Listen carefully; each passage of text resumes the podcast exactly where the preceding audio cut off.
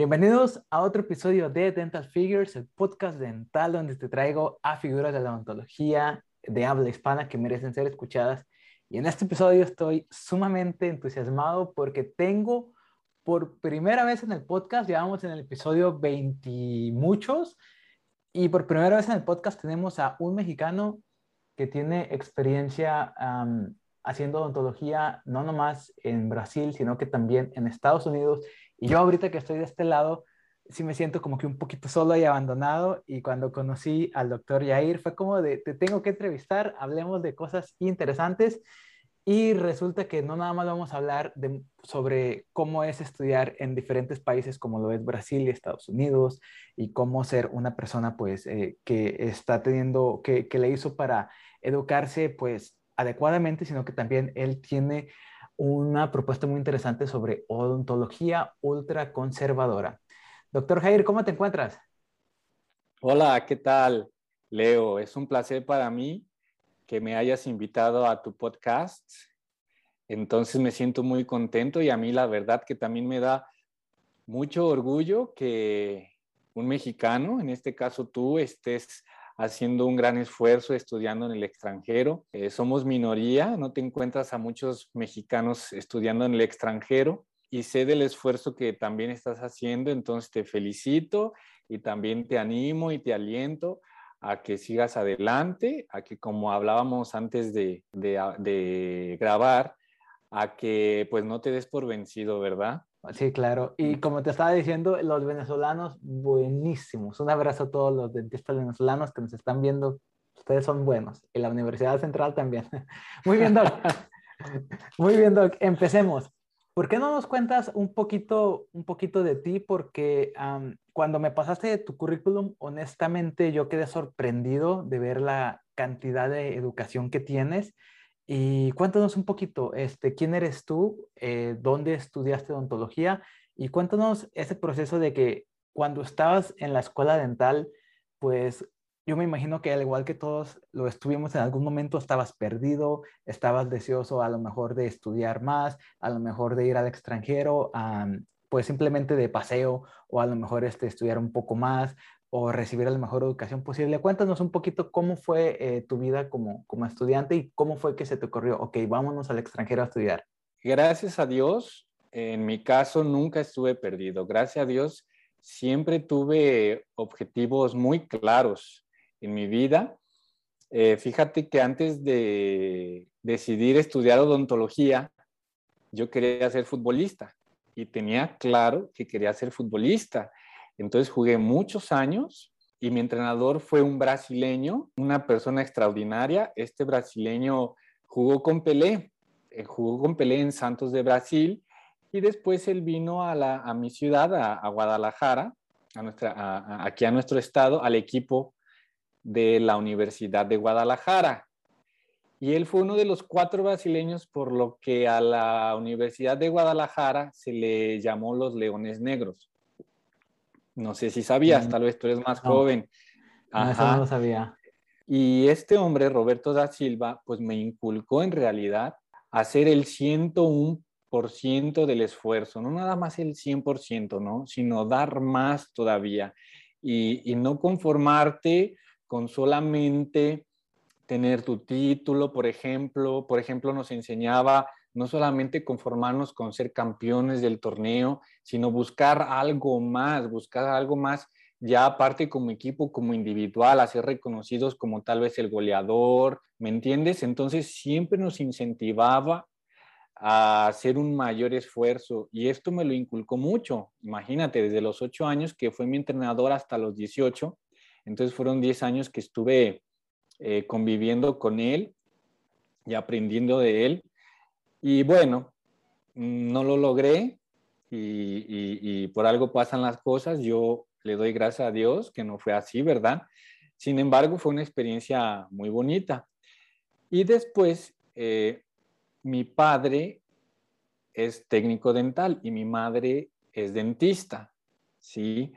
Entonces, de algún modo también yo recibí pues orientación de ellos y yo nací oliendo dientes, eh, eh, soñando dientes, comiendo dientes, ¿me entiendes? Entonces, este... Oye, entonces tú ya tenías una ventaja porque yo entré a la escuela sin saber cuántos dientes teníamos. de algún modo una ventaja, no creas que en mi niñez fui muy apegado a, las cosas de la odontología porque como te digo, yo estaba enfocado en querer ser futbolista y, poco después de, bueno, sí, de, retirarme del fútbol y de tener la necesidad de estudiar, de repente yo pensé en medicina, ¿no? También eh, era medicina, odontología. Y algo muy curioso fue que un día mi papá eh, me dijo que si lo acompañaba a un evento odontológico, a un congreso, y era un evento, un congreso muy grande, yo, al igual que tú, no creas, no por el hecho de tener a mis padres en el medio odontológico, pues no, no sabía muchas cosas de la odontología, pocas cosas. Y a mí me sorprendió que en ese evento a los conferencistas los aplaudían y a mí eso me, me sorprendió mucho. Y yo, y yo me quedé viendo y yo le dije a mi papá, le, le di un codazo y le hice así, le dije, oye, ¿le están aplaudiendo por hacer eso? Sí, por eso. Le dije, pero nada más por eso. Sí, nada más. Le dije, oye, eso está bien fácil. Yo tenía 17 años. Y me dice, ah, está muy fácil. Y yo, sí, sí, está muy fácil. Ah, me dice, pues quiero ver que lo hagas, a ver si está muy fácil. Y desde entonces me clavó la espinita y cuando regresamos, yo me clavé en el laboratorio, le dije, te voy a demostrar cómo eso está muy fácil. De hecho, era un eran unos técnicos dentales exponiendo. Entonces mostraban los procedimientos de cerámica y etcétera, resultados finales. Y, y regresamos y me clavé en el laboratorio y yo voy a hacer esto, yo voy a hacer esto. Y, y bueno, me di cuenta de que no era tan fácil como yo pensaba pero me clavé muchísimo. Total que, que así fue, entonces no, yo voy a estudiar odontología, eso fue antes de decidir la carrera, de entrar a la, a la universidad, decidí, no, pues yo voy a entrar a odontología. Y desde entonces, desde el primer día de odontología, yo sabía que quería ser prostodoncista o hacer prótesis, ¿no? Como venían los doctores que hacían prótesis al laboratorio, etcétera, y yo hacía el trabajo de laboratorio, ya había aprendido un poquito más, decía, no, yo quiero hacer prótesis. Entonces, eh, desde el primer día yo ya sabía. Entonces hice la carrera, las, disciplinas, las materias como, como odontopediatría me costaron mucho trabajo, como endodoncia, ¿no? todo lo que tenía que ver con estética, con prótesis, pues eso me apasionaba muchísimo. Entonces, este, pues acabé la carrera y estaba yo en mi servicio social cuando eh, un amigo, mi amigo Alberto Sierra, organizamos para irnos a un curso, a un simposium de ceramics que iba a haber en Los Ángeles, donde en el 2008 uno de los expositores entre varios iba a ser Pascal Mañé. Yo no tenía idea quién era el doctor Pascal Mañé, ni muchos otros, ¿eh? Estaba recién graduado, no tenía idea, yo solamente por, por invitación de él y orientación de él que me dijo, oye, va a haber un simposium, te invito eh, a que vayamos y es algo, es un, algo muy importante, un evento muy importante, muy prestigioso, ah, pues vamos. Total que estoy en el simposio y yo estaba, mira, como en Disneyland, como en Disneyland. Yo estaba, wow, y wow, y wow, y wow. Pero en el conferencista, el expositor que, que fue el que hizo un impacto grandísimo en mí, yo tenía en ese entonces 23 años y hizo un impacto grandísimo, fue el doctor Pascal Mañí. Y fui, lo saludé, doctor Pascal Mañé, este, me, me impactó, le pedí su correo, eh, después que regresé le escribí y después que yo estuve investigando, me di cuenta que acercarme a él era prácticamente imposible. Eh, él ya estaba en USC. USC, yo pienso que tú sabes muy bien, es una universidad sumamente cara, más para un latino, sin duda. Es sumamente difícil de entrar en esa universidad. Entonces, ya que me di cuenta, dije, bueno, pues eso, eso para mí no es viable, eso para mí no está fuera de mis condiciones.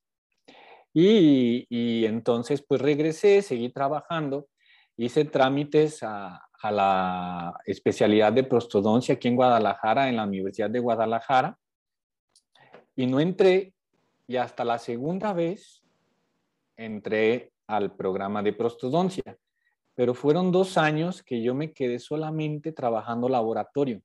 O sea, fue muy bueno no haber entrado la primer, la primer vez que hice trámites, porque solamente me quedé aprendiendo y, intentando pues eh, perfeccionar, aunque uno nunca llega a la perfección, eso es un hecho, pero intentando pues mejorar mi habilidad como, como ceramista.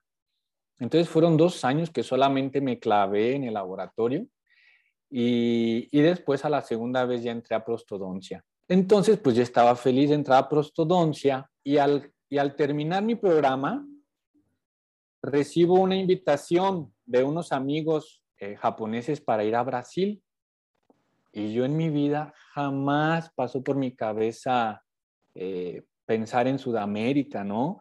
Como mexicanos siempre tenemos en mente pensar en Estados Unidos, en Europa, pero por lo menos para mí nunca fue una opción eh, voltear para Sudamérica. ¿Y la invitación para qué era? ¿Para un curso o para seguir estudiando? Sí, uno de, no, la invitación era porque uno de estos de mis amigos japoneses iba a dar una conferencia. Él fue invitado a dar una conferencia y él me dijo, oye, voy a dar una conferencia, ¿quieres, ¿quieres ir? Y yo, pero Brasil, ¿qué hay allá? Y le dije, pues mira, pues mira, ahorita se me acomodó bien, tengo el tiempo, entonces pues acepto la invitación y resulta que, que me encuentro con ellos en Brasil y ellos tenían organizado un mini tour.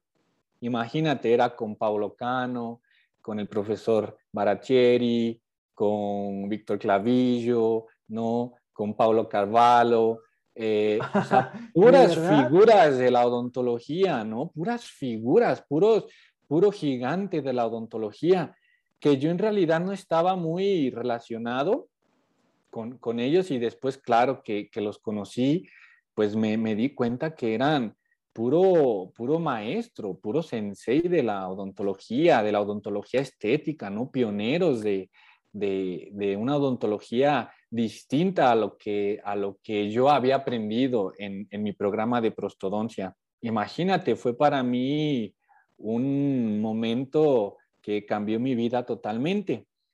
Entonces, en este tour, pues me encuentro también con el profesor Luis Narciso Baracheri, que es, imagínate, el, el, padre de, todos los, los, los brasileños, las, las, figuras de Brasil.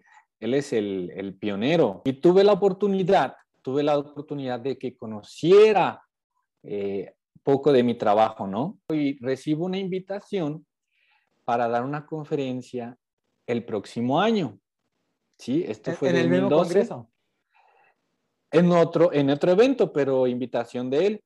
Entonces, esto fue en el 2012 y él me invita en el 2013. Pero cuando él me hace la invitación, yo me quedo, no, no, no, no, no creo, no creo. Yo creo que es este, un, una actitud como para, eh, pues, hacerme, hacerme sentir bien o como eh, no sé, algo, algo que me dijo, pero yo creo que no se va a llevar a cabo, ¿no? Yo por dentro estaba, no, yo creo que, que bueno, pues, pues por lo menos fue, fue una invitación que recibí, ¿no? Entonces no, no la sentí eh, como, como real la invitación. Y pasó el tiempo y efectivamente él me dice, ¿estás listo para la conferencia que te dije? te invité, no se te olvidó, ¿verdad? Y yo, wow, wow, si era verdad. Entonces le dije, pues sí, sí, profesor, estoy, estoy listo. Y bueno, regreso a Brasil, presento y yo ya estaba acabando mi especialidad de prostodoncia, ya estaba prácticamente en el fin. Yo quería, yo sabía que yo quería algo más, sí, que no, yo sabía y sentía que mi formación no solamente iba a acabar con la especialidad de prostodoncia. Entonces, en un, eh, comiendo, en una comida, eh, yo le expreso mi, inquietud de seguir estudiando, que me gustaría hacer una maestría. Y me dijo, ah, este, seguro que tú quieres seguir estudiando. Pues a mí me encantaría, sin yo saber en realidad lo que yo le estaba pidiendo. Yo solo sabía que quería seguir aprendiendo eh, algo más, pero en realidad yo no sabía. En México, en mi opinión, no, y más en el área de la odontología, no tenemos clara una visión de lo que es una maestría, de lo que es un doctorado. No, no, existen estos programas en México como tal. Eh, entonces, no tenemos ni idea. No tenemos idea de lo que es un artículo científico, cómo explorarlo, cómo comenzar. Eh, no tenemos la parte de investigación está muy carente en México. Entonces, con esa ignorancia mía. Oye, oye, oye, Jair, y discúlpame que te interrumpa, pero tocaste algo bien, un punto bien interesante porque tú tienes maestría en implantes y tú tienes doctorado en implantes. Correcto, sí. Entonces, ahorita que nos estás comentando eso, en palabras simples para las personas que a lo mejor están en etapas muy tempranas de la carrera o personas que no, a lo mejor no, no entenderían muy bien eh, la diferencia. ¿Cuál sería, en, en, tus palabras, la diferencia entre una maestría, un doctorado y una especialidad? Ah, porque a veces siento que esos términos se intercambian sin en realidad utilizarlos adecuadamente. Es correcto, excelente pregunta. Mira, una especialidad es tal cual eh, especializarte en una rama de la odontología, que tú conozcas lo mejor posible la periodoncia, si es el caso de tu elección, la endodoncia, la odontopediatría, la prostodoncia, ¿no? Entonces tú escoges una y tú indagas en los conocimientos y te haces un especialista en esa área, ¿sí? En principio, idealmente lo te haces especialista practicando, ¿no? Practicando, que es lo más importante, practicar para que tú te especialices perfecciones tu, conocimiento y tu habilidad en esa área. ¿Ok? La maestría, en realidad, en palabras simples, en pocas palabras, es aprender a ser maestro, ¿sí? O sea, ya es otra profesión.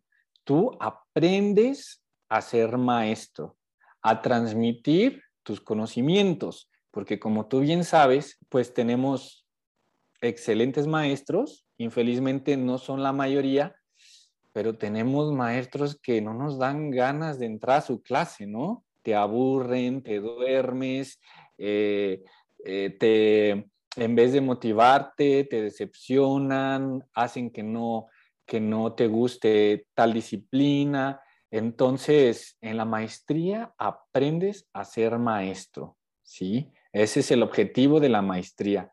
Y el objetivo del doctorado es que aprendes a investigar, aprendes a crear conocimiento, te haces un investigador, te haces un doctor en, esa área, ¿no?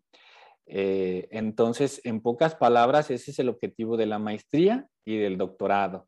Entonces, como bien te digo, en México no tenemos esa orientación de lo que es una maestría, de lo que es un doctorado, como te comentaba, le, expresé mi inquietud al profesor y me dijo, ah, está bien, pues te voy a contactar con un amigo, otro profesor, el profesor Antonio Carlos Cardoso, para que él te oriente, para que tú puedas hacer trámites y en la Universidad de, Santa Catarina, en la Universidad Federal de Santa Catarina, y si eres aceptado, pues que puedas hacer una maestría. Entonces así fue, me, me contacté con el profesor Antonio Carlos, él me fue orientando qué papeles necesitaba, me fue diciendo las fechas límites para enviar los papeles y etcétera, y los mandé, los mandé sin saber qué iba a hacer. Yo solamente sabía, ah, una maestría, ah, pues una maestría, mira qué padre, suena muy padre, ¿no? Pero no tenía idea, esa es la realidad. Entonces llego a Brasil y, y antes de ir, pues yo fui, ya que supe que fui aceptado, comencé a tomar unas clases de, portugués, me inscribí en un curso, en un cursito básico, y pues tomé unas clases, ¿no? Muchas clases, era una hora la clase, y yo le pregunté a la profesora, yo profesora, pues ya, este, acabó mi tiempo, me tengo que ir, ¿tú crees que yo voy a poder, voy a poder comunicarme bien? Me dice, uy, ya ir, dice, sin problema, ¿no? No te va a costar nada de trabajo. Total que voy a, Brasil, a, Florianópolis, donde estudié. ¡Wow! No entendía nada, ¿no? Nada, nada, nada, porque aparte el portugués es diferente. Fui al sur de Brasil, entonces el acento es diferente, no entendía nada. Y llego a la escuela y clases de metodología de investigación, metodología de enseñanza, de de estadística, imagínate, wow, no entendía nada, nada, nada, nada. Y aparte esas materias que pues no tienen que ver con la odontología, pero son parte de un programa de maestría, ¿no? Entonces, mi primer semestre, bueno, el primer año en realidad fue muy difícil, fue muy difícil. Eh, yo no soy una persona con la capacidad de, de aprender los idiomas muy rápido como otros colegas sí lo son. A mí me cuestan más trabajo de, que a otras personas, ¿no? Entonces me costó muchísimo aprender el portugués y me costó muchísimo entender a qué había ido yo, que yo había ido a hacer una maestría. Me ponían a, hacer un resumen de un artículo y no lo sabía hacer. Me ponían a hacer un abstract no lo sabía hacer. En México jamás lo hicimos. En México jamás nadie nos orientó. Eh, leíamos artículos, pero lo leíamos y todo lo aceptábamos en, mi programa de especialidad. Ah, mira este artículo, ah, mira que se venga y que se venga y que se venga. Y todo lo aceptábamos. Entonces no teníamos un criterio, no sabíamos, yo no sabía si ese artículo que leí estaba correcto, si estaba incorrecto, si estaba manipulado, si, si la estadística estaba correcta. Entonces, todo eso lo fui aprendiendo allá, pero me costó mucho trabajo porque eh, nunca tuve, tuve clases de ese tipo, ni orientación de ese tipo. Entonces, imagínate el idioma y estas nuevas disciplinas pues sí me pasé el primer año muy, muy difícil, ¿no? Pero bueno, gracias a Dios superé el primer año y los, los otros años ya fue más fácil. Entonces, fueron dos años de maestría y una de las decisiones más difíciles de mi vida fue decidir si yo iba a continuar con el doctorado, que en principio el doctorado son cuatro años. Total que la noche que, tuve que decidir si me iba a quedar, pues ya no dormí nada, no dormí nada pensando si lo iba a hacer, si no lo iba a hacer, si me iba a quedar. Total que la verdad que yo no sé qué pasó, pero el día siguiente a las 9 de la mañana yo ya estaba entregando todos mis documentos con la secretaria del posgrado eh, para, para continuar con el doctorado, ¿no? Y claro, también el profesor Baratieri, así como mi profesor Antonio Carlos, me incentivaron para seguir y, pues estoy muy agradecido con ellos por, por ese incentivo, por su motivación, por su enseñanza. Y entonces en el doctorado empiezo una línea de investigación que también el profesor Pascal Magné tiene. Eh, yo tenía la oportunidad de hacer la parte experimental de mi proyecto de doctorado en otra universidad, en otra parte del mundo. Y como el profesor Pascal Mañé desde siempre, yo lo admiré, desde siempre también puso una espinita en mí, pues siempre, siempre quise ir con él. Era, era un, gran ejemplo y, alguien que del que yo quería aprender. Entonces yo le mandé mi proyecto y él lo vio y le, le, y le gustó y me dice que en su laboratorio era posible llevar a cabo mi proyecto. Entonces cuando me dijo, wow, este, cuando me aceptó, pues imagínate también, fue otro, algo increíble que lo que para mí un tiempo fue un sueño, algo inalcanzable, de repente ya me estaba, eh, ya estaba yo acercándome a ese, a ese sueño que yo tenía. Entonces así fue en el 2018.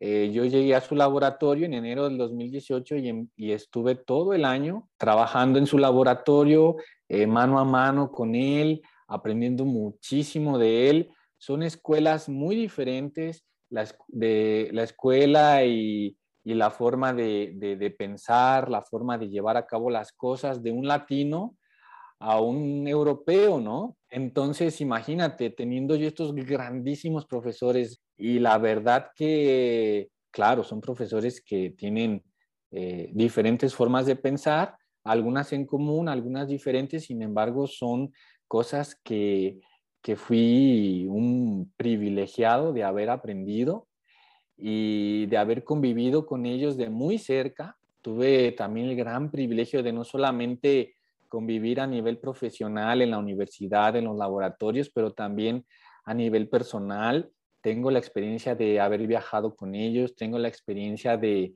de comer, de cenar en sus casas, tengo la experiencia de ir a andar en bicicleta juntos, ¿me entiendes? O sea, fue un aprendizaje, fue un aprendizaje global, no solamente a nivel de la odontología, por lo que me considero una persona de verdad muy bendecida y muy agradecida, muy agradecida. Son personas, eh, profesores sumamente humildes, que es una de las cosas que, que no encuentras en cualquier profesor y, menos de esa talla. Entonces fue una de las cosas que a mí más me marcó, la humildad de ellos y que espero yo también poderla llevar a cabo. Entonces, pues así fue, así fue que, que llegué. oye, oye, Jair, ahorita, y discúlpame que te interrumpa, este, pero es que, digo, se lo tengo que preguntar ahorita porque si no luego se me pasa. Tú ya tienes la experiencia de haber estudiado en México tu carrera, como le decimos en Latinoamérica. Estudiaste pues, tu licenciatura en odontología, propiamente dicha. Tienes la experiencia de haber estudiado el, posgrado en México. Tienes la experiencia de haber estudiado una maestría y un doctorado en Brasil y aparte haberte ido a Estados Unidos. Entonces, quiero que me cuentes cuál es la gran diferencia que tú encuentras en la odontología brasileña comparada con la odontología latinoamericana y la americana y la europea? Híjole, bueno, mi eh, claro, mi respuesta va a ser en base a mi experiencia, ¿verdad? Te voy a ser bien sincero. Yo pienso, en mi opinión, en México podríamos ser potencia mundial, sin duda alguna. ¿Por qué? Por una simple razón. Porque tenemos recursos humanos, que es lo más importante. Tú estás en tu universidad y tú ves la sala de espera llena de pacientes, llena. ¿Sí? Entonces, tú tienes, eh, por ejemplo, hacer 10 extracciones como requisito, pues tú tienes la oportunidad de hacer 20 o 30, porque la sala de espera está llena. Entonces, es algo muy bueno que tú no ves en países europeos o americanos o, en Estados Unidos. En, en, Europa, así como en Estados Unidos, el reglamento es muy rígido, ¿sí? Y yo he tenido colegas que en Europa se han graduado de, la licenciatura en odontología haciendo una endodoncia, haciendo un par de extracciones y yo me quedo impresionado y digo, no es posible, en Europa solamente hicieron eso.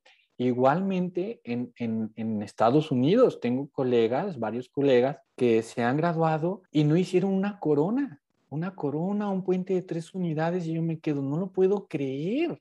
O sea, en Estados Unidos y nosotros eh, tenemos la, impresión de que eh, son las mejores escuelas, pero cuando en realidad convives con otras universidades, con personas de otras universidades, pues te das cuenta de que su práctica fue mínima, fue poquísima.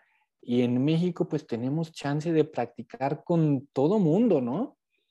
Entonces es, una diferencia muy grande. Eh, en México eh, yo siempre he dicho que la universidad no hace al alumno, el alumno es quien hace a la universidad, o sea, tú tienes la, la oportunidad de hacer, sí, 10 extracciones, pero también tienes la oportunidad de hacer 20, 30 o 40 o las que, las que el alumno quiera, ¿no? Entonces, según las ganas, el empeño. Sin embargo, triste, infelizmente, está la otra parte, pues, de corrupción, ¿verdad? Es, es una realidad, es una realidad. Eh, y la cultura de, de, en vez de apoyarnos, en vez de, de que nos dé gusto de que un mexicano esté trascendiendo, esté triunfando, nos da coraje, ¿no? O nos da, pues nos da disgusto ver que, que un mexicano esté triunfando en la vida, en la profesión, y es algo que a mí me da mucha tristeza, la verdad. Entonces eso es lo que yo pienso que nos detiene mucho de que en México también eh, podamos ser potencia, de que podamos ser íconos en la odontología. En Brasil también tienen esta oportunidad, sin embargo, eh, en Brasil, eh, sin duda para mí, la imagen que yo tengo de, de la educación, pues es muy superior, es muy superior. Es por eso que nosotros hoy por hoy en un evento internacional, en la cartelera de, por decirte algo, de 10 conferencistas, 8 son brasileños, ¿no? Claro. Eh, entonces, no por nada a Brasil se ha puesto eh, en los primeros lugares en el mundo, porque su sistema de educación, pues es en realidad muy superior y, y hoy por hoy tú también ves que los directores de las facultades, de las universidades en, Estados Unidos, directores, maestros, profesores, son brasileños. Entonces tú ahí te puedes dar cuenta que su educación, su sistema de educación es muy superior, mucho más organizado. Claro, hay deficiencias, como en todas partes del mundo. Sin embargo, es una educación más organizada. Eh, ellos tienen muchos programas de maestría y muchos programas de doctorado que en nuestro país pues no existen. Pues por eso yo tengo esa gran imagen y ese gran cariño por, por Brasil, que en realidad fue quien me abrió las puertas y me dio el apoyo para que yo pudiera seguir estudiando. Entonces también estoy infinitamente agradecido con, con ese país y claro, sin duda con, con mis profesores y, y, y mis colegas de, de, Brasil. Y bueno, en Estados Unidos y en Europa, pues la, la, historia es como te comento, no hay mucha práctica, sin embargo, pues ellos tienen la fama y, la fuerza de, del nombre de sus universidades, ¿no? Entonces también eso, eh, si, si, si nosotros, por lo menos en Latinoamérica, vemos a un doctor graduado de una universidad de, americana, pues ya, ya suena muy impactante, muy bonito nuestro currículum, ¿no?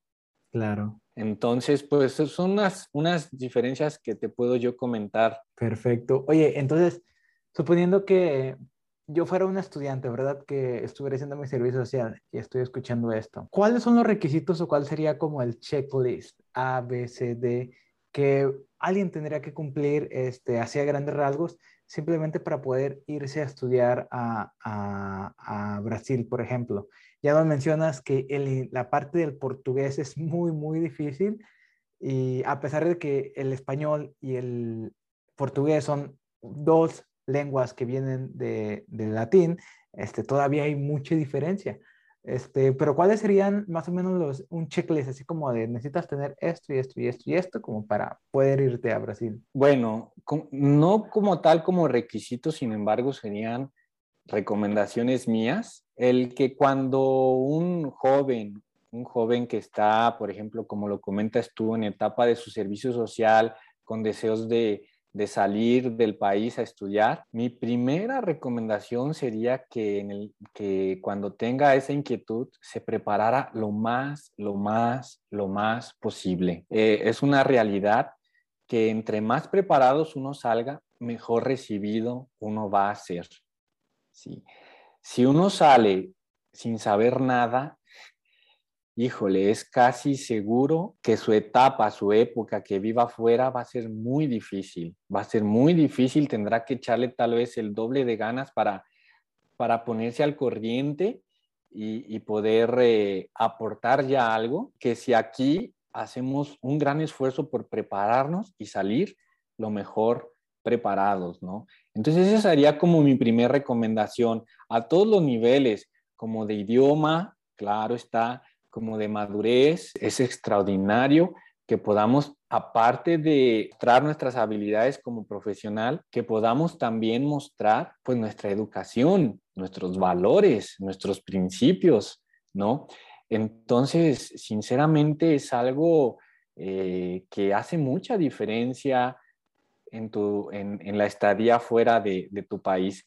Entonces, eso sería como mi, mi recomendación inicial, ¿no? Estar bien preparados, bien enfocados eh, a lo que vamos, porque tú sabes, pues los convivios, las fiestas, los eventos nunca faltan, nunca faltan, siempre van a estar a la orden del día en un ambiente universitario. Sin embargo, eh, sí hay que ir muy enfocados porque el programa tiene un tiempo y tiene un límite de tiempo y tú sabes cuánto vas a aprovechar en tu programa, en tu educación y cuánto vas a invertir pues en los eventos sociales. Entonces es algo muy importante y es algo que, que yo recomendaría al 100%, lo que hace una diferencia grande en tu educación. Eh, no necesariamente saliendo, ¿no? Pero, pero claro, si es, si es así, si es la, el caso de que eh, un alumno, un joven quiera salir, pues sí lo, lo motivaría que se preparara lo más posible. Ahora, claro, requisitos que, que, las universidades ponen, pues es un buen promedio, un buen currículum, en qué eventos has participado, qué eventos has llevado a cabo. Tenemos mucho, o sea, y está claro, ¿eh? quiero ser bien sincero, tenemos mucha, mucha, mucha desventaja con otros, con alumnos de otros países, porque como te comento, eh, aquí no se nos enseña a publicar, no se nos enseña a, hacer carteles, por ejemplo, algo tan básico. Yo nunca hice un cartel en México, por ejemplo, y todas esas cosas van generando puntos, van, van, van haciendo una puntuación. Entonces, cuando tú llegas en otra universidad y tú no tienes ningún tipo de publicación, de cartel, de, un capítulo de un libro, etcétera, pues estás en desventaja con alumnos de otros países y, bueno, eres rechazado, eres rechazado de los programas. infelizmente también tuve varios colegas que, fueron rechazados también por no tener eh, un, buen, un buen currículum, pero por, por el puntaje que, aquí no se nos exige, que no, se nos, no es un requisito ni siquiera, no, no exigencia, ni siquiera es un requisito, no se nos enseña, no tenemos eh, profesores o, disciplinas que nos soliciten este tipo de, de, actividades, este tipo de publicaciones, etcétera. Entonces vamos muy en desventaja. Entonces, de algún modo, dentro de lo posible, intentar eh, puntuar con este tipo de cosas que, bueno, ya es muy difícil, pero de algún modo si es posible eh, contactarnos, que un joven se pueda contactar con, con personas que ya tienen la experiencia, eh, pues sería pues genial para que también ellos, para que también les sirva como currículum y puedan ser aceptados más fácil en una universidad. Perfecto. ¿verdad? Y pues, y pues me imagino que, eh, bueno, aquí quiero abrir un paréntesis y dar una explicación. En, en, en mi caso, me imagino, y corrígeme si me equivoco, que cualquier universidad es independiente de la otra universidad. La universidad A no tiene nada que ver con la universidad B y por lo tanto los requisitos pueden diferir un poco entre una y otra. Y yo creo que lo mejor sería pues hacer tu investigación y contactar directamente a las eh, personas encargadas de, control escolar o de, educación, ¿verdad?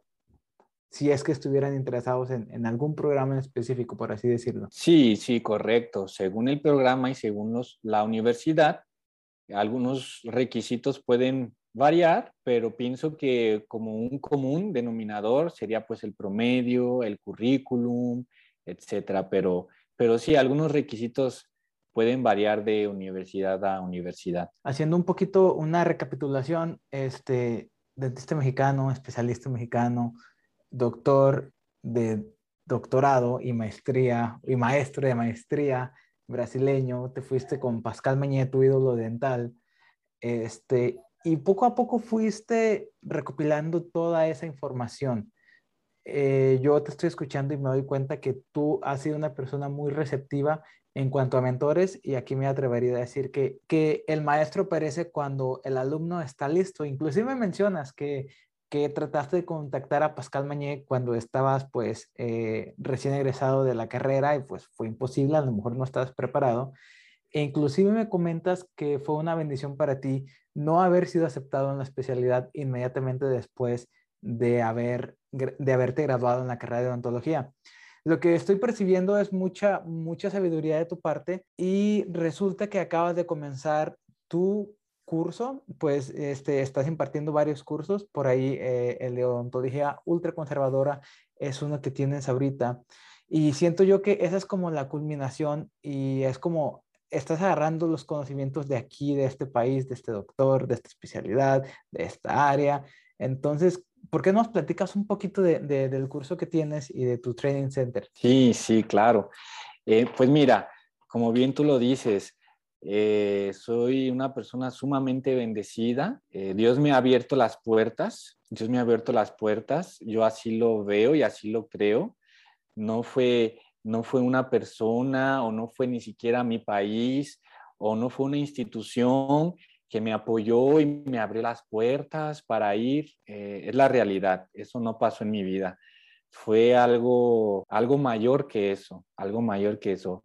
Y en mis palabras, solamente pudo haber sido Dios quien me abrió las puertas para que yo pudiera estudiar, salir y conocer y ser alumno de estos grandísimos maestros que admiro eh, eh, en exceso. Y como te decía, su, humildad es de las cosas que más admiro y que me gustaría también poder representar. Entonces, eh, claro, yo aprendí de ellos y algo muy curioso, Leo, que, quiero sí comentarte, es que cuando yo estoy con ellos, imagínate, el profesor Baratieri, que tiene libros de odontología mínimamente invasiva, de odontología ultra conservadora y que él nos enseñó un trabajo de eh, como odontólogos, un trabajo estético bien logrado, que el paciente quedó, wow, perfecto, una sonrisa maravillosa. Pero si el paciente no lo necesitaba, es un sobretratamiento. Lo que quiere decir que está equivocado es incorrecto. Quedó muy bonito, sí, qué bueno que quedó muy bonito, pero si no lo necesitaba, es un sobretratamiento. Lo mismo nos enseñó el profesor Antonio Carlos Cardoso. Y bueno, tú sabes de, del historial también del profesor Pascal, que también desde que comenzó su carrera, también fue una persona que promovió la odontología mínimamente invasiva. O sea, ¿qué quiere decir esto? Que somos una odontología que sea capaz de crear una restauración con el mínimo desgaste dental o incluso sin desgaste. Entonces fue una de las cosas que a mí me, me causó mucho shock porque yo hice prostodoncia, yo hice prótesis. ¿Y qué es esto? Pues coronas y preparar dientes, hacer preparaciones muy bonitas, muy paralelas, endodoncias, postes y una odontología convencional que cuando yo empecé a, convivir con mis profesores y a, y a aprender de ellos, pues me quedé en shock. Dije, ellos no hacen una sola preparación.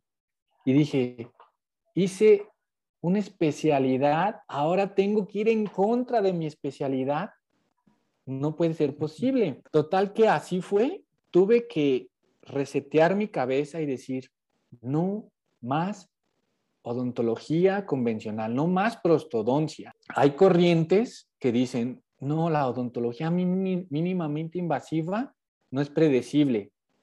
Sin embargo, esta odontología mínimamente invasiva está más que probada, la odontología más predecible que hay. Y aparte de ser predecible, lo más bonito es que beneficia al paciente. Sí tiene su grado de dificultad, sin embargo, beneficia al paciente. quiénes son los importantes en, nuestro, en nuestra práctica odontológica? ¿Nosotros o los pacientes? Los pacientes. Son los pacientes. Y es algo que no se nos enseña en la universidad. Es algo que no se nos enseña. Entonces, imagínate, seis años conviviendo de cerca, seis años en el que yo pude hacer una publicación, creo que no se ve, ¿verdad? Ahí se ve un poquito. Ahí se ve. A ver, ahí, creo que ahí, ¿verdad?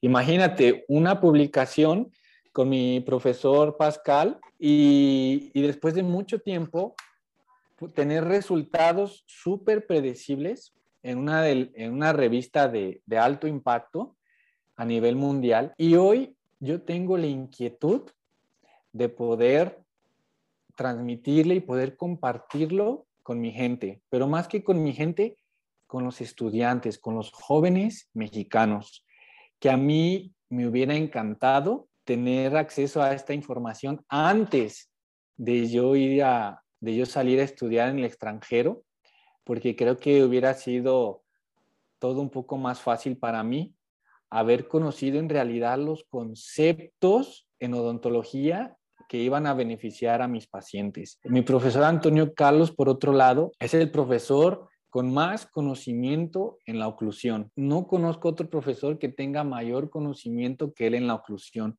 Y también pude aprender mucho de él y pude también combinar los conocimientos de oclusión, los conocimientos de odontología mínimamente invasiva de Brasil, así como los conocimientos de mínima invasiva de, de Estados Unidos. Y yo pude eh, hacer un concepto que tuviera los dos, los dos conocimientos juntos, ¿sí? Entonces, es lo que hoy estoy yo compartiendo y enseñando en nuestro training center aquí en Guadalajara y que sin duda será este conocimiento de mucho trascendencia para los odontólogos mexicanos. Si es una odontología fácil, pero que quede claro, por favor, que quede claro que lo fácil, lo simple, no quiere decir igual a mal hecho. No, no, no, no. Es una odontología que por el simple hecho de desgastarle menos al paciente se vuelve más fácil y de más beneficio para nuestro paciente. Entonces, sin duda, será de mucho impacto para las, los dentistas, no solamente estudiantes, claro, los dentistas, incluso prostodoncistas que quieran llevar a cabo conceptos nuevos, conceptos, conceptos novedosos, conceptos de, odontología ultraconservadora, sin duda va a cambiar el camino de sus prácticas, sin duda alguna, y, y, sobre todo va a cambiar, eh, va a ser de beneficio, va a ser de beneficio para los pacientes que son los importantes en nuestra práctica odontológica. Eh, nuestro próximo curso ya tiene fecha en octubre, ¿sí? Quedan algunas eh, eh, vacantes para, para los odontólogos que así deseen inscribirse, ¿verdad? Y como te digo, es un curso muy diferenciado, eh, es un curso muy completo que sin duda va a ser una diferencia significativa en la práctica de quien lo, lo tome, de quien de quien decida tomar este curso. Y estás invitado también, Leo. Esperamos que también este, pronto pueda ser parte también de nuestro curso. Claro que sí, muchas gracias. Este, yo creo que ya va a ser el próximo semestre porque claro que sí. Eh, cuando pase el cuarto año eh, voy a tener más, como voy a ser más dueño de mi agenda, por así decirlo. Ahorita todavía tengo varias este, clases aquí y allá. Muy bien, entonces se me viene una pregunta, pues que a lo mejor a muchos de ustedes también se les viene. Usualmente en la odontología vemos que hay tendencias o hay como frases que se empiezan a volver populares. Te pongo un ejemplo. Diseño de sonrisa. Odontología biomimética. Y ahora, odontología mínimamente invasiva. Y ahora, muchos de ustedes se van a quedar como, hmm, él dijo ultraconservadora en vez de mínimamente invasiva. En, palabras, en palabras simples, ¿cuál sería eh, la diferencia entre mínimamente invasiva y ultraconservadora? Ah, excelente pregunta, Leo. En palabras sencillas, no habría diferencia. No habría diferencia, no hay diferencia ninguna, ¿no? Eh, son conceptos que simplemente, pues, por llamarlo de un modo, en México no hay un curso con ese nombre y decidimos llamarlo de esa manera. Sin embargo, los principios eh, son los mismos, los principios, ¿sí?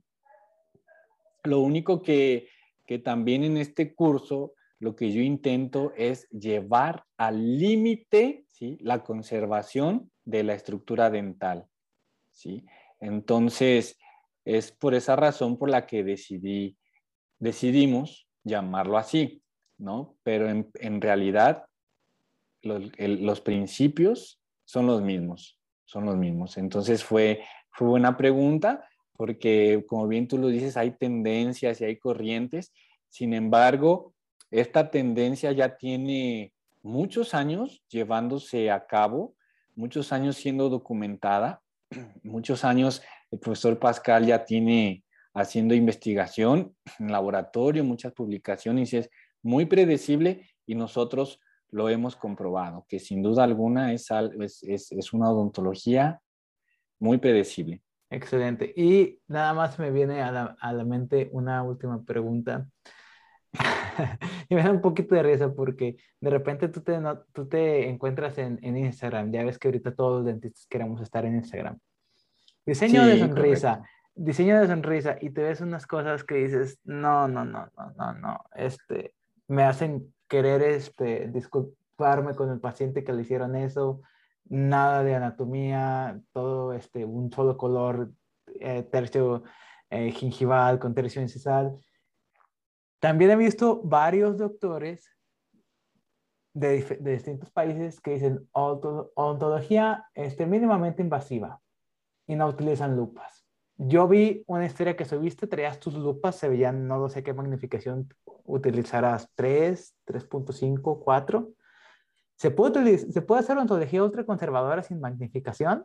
Ah, qué muy buenas preguntas, Leo. Mira, eh, son muy buenas preguntas, pero también es un poquito difícil discutirlas.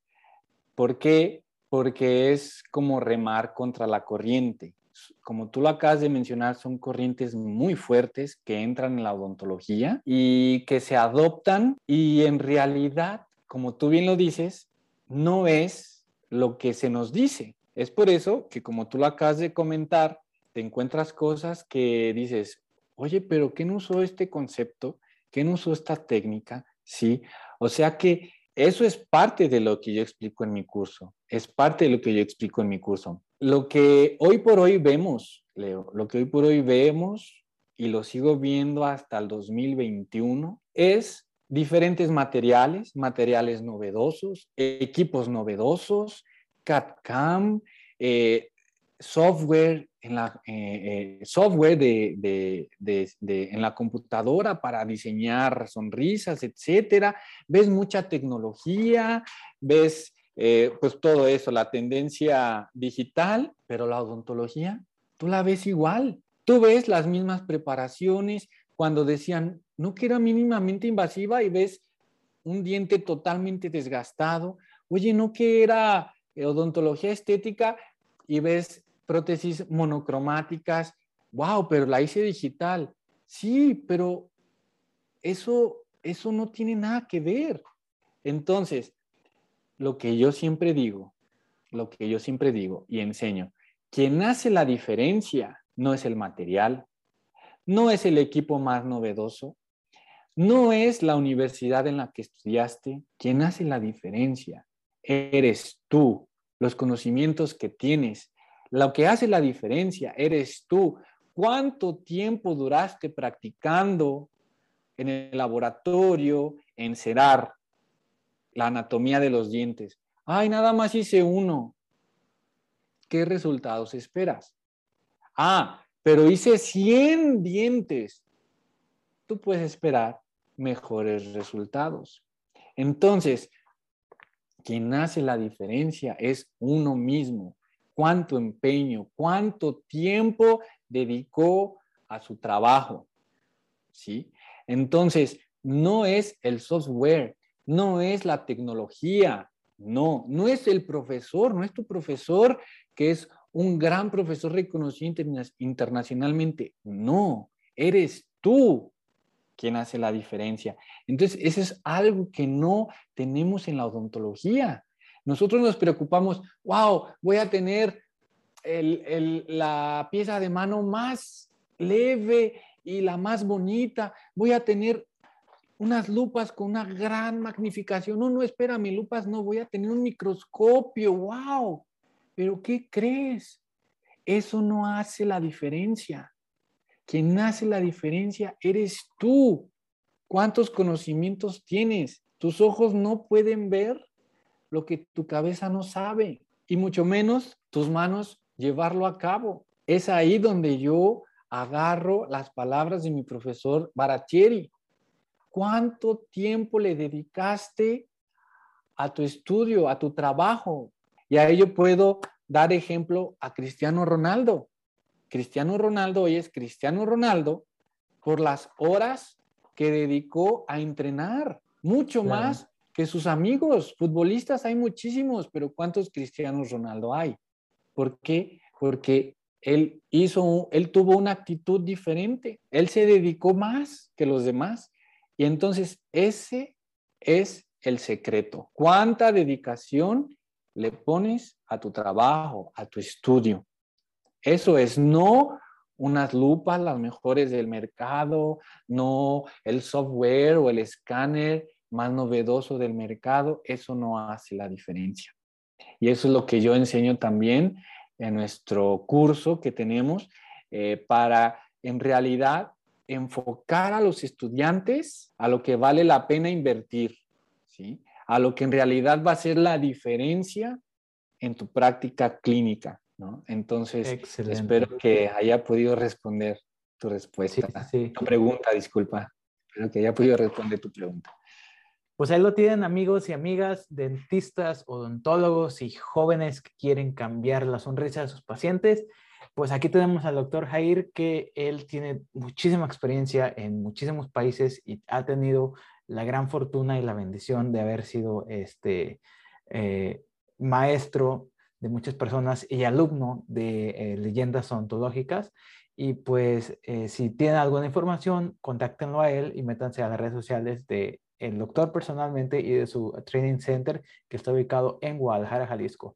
Doc, muchísimas gracias por haber estado aquí con nosotros. No, yo que te agradezco tu invitación, Leo. Yo te deseo lo mejor, así como a todos los jóvenes que quieran estudiar, que no se den por vencidos, que hagan su mejor esfuerzo que, y, que, y que tengan muy claros que por el hecho de tal vez no tener la oportunidad de estudiar fuera no quiere decir que eso los hace peores dentistas o peores estudiantes. Pienso que incluso en, nuestro país, así como en países latinoamericanos, eh, es posible llegar a ser un excelente profesional, pero que eso depende de nosotros. Como lo comenté, del esfuerzo y del tiempo que le invirtamos a nuestra profesión, que estemos con un objetivo claro y que pongamos en segundo lugar tal vez los eventos sociales y estar bien enfocados en, en nuestro trabajo, en nuestros estudios. Y sin duda, eso les, les dará el éxito en su trabajo, no tanto la universidad o salir del país o no, sino el esfuerzo y la dedicación que le pongan a su trabajo. Entonces yo de corazón te deseo lo mejor ahora que estás en tu época, en tu etapa de estudiante en, en Estados Unidos, pero también hacia los, a los jóvenes que están en esta época, Leo. Y pues muchísimas gracias. Muchísimas gracias, doctor, por tu tiempo y pues cualquier cosita ya te van a estar preguntando eh, alguna, alguna duda que les haya quedado. Claro que sí, claro que sí. Me pueden seguir ahí en, mi, en mis redes sociales, eh, doctor Rodríguez, en Instagram. Entonces, amigos, ahí lo tienen el doctor Jair y pues nos vemos en el próximo episodio. Nos vemos.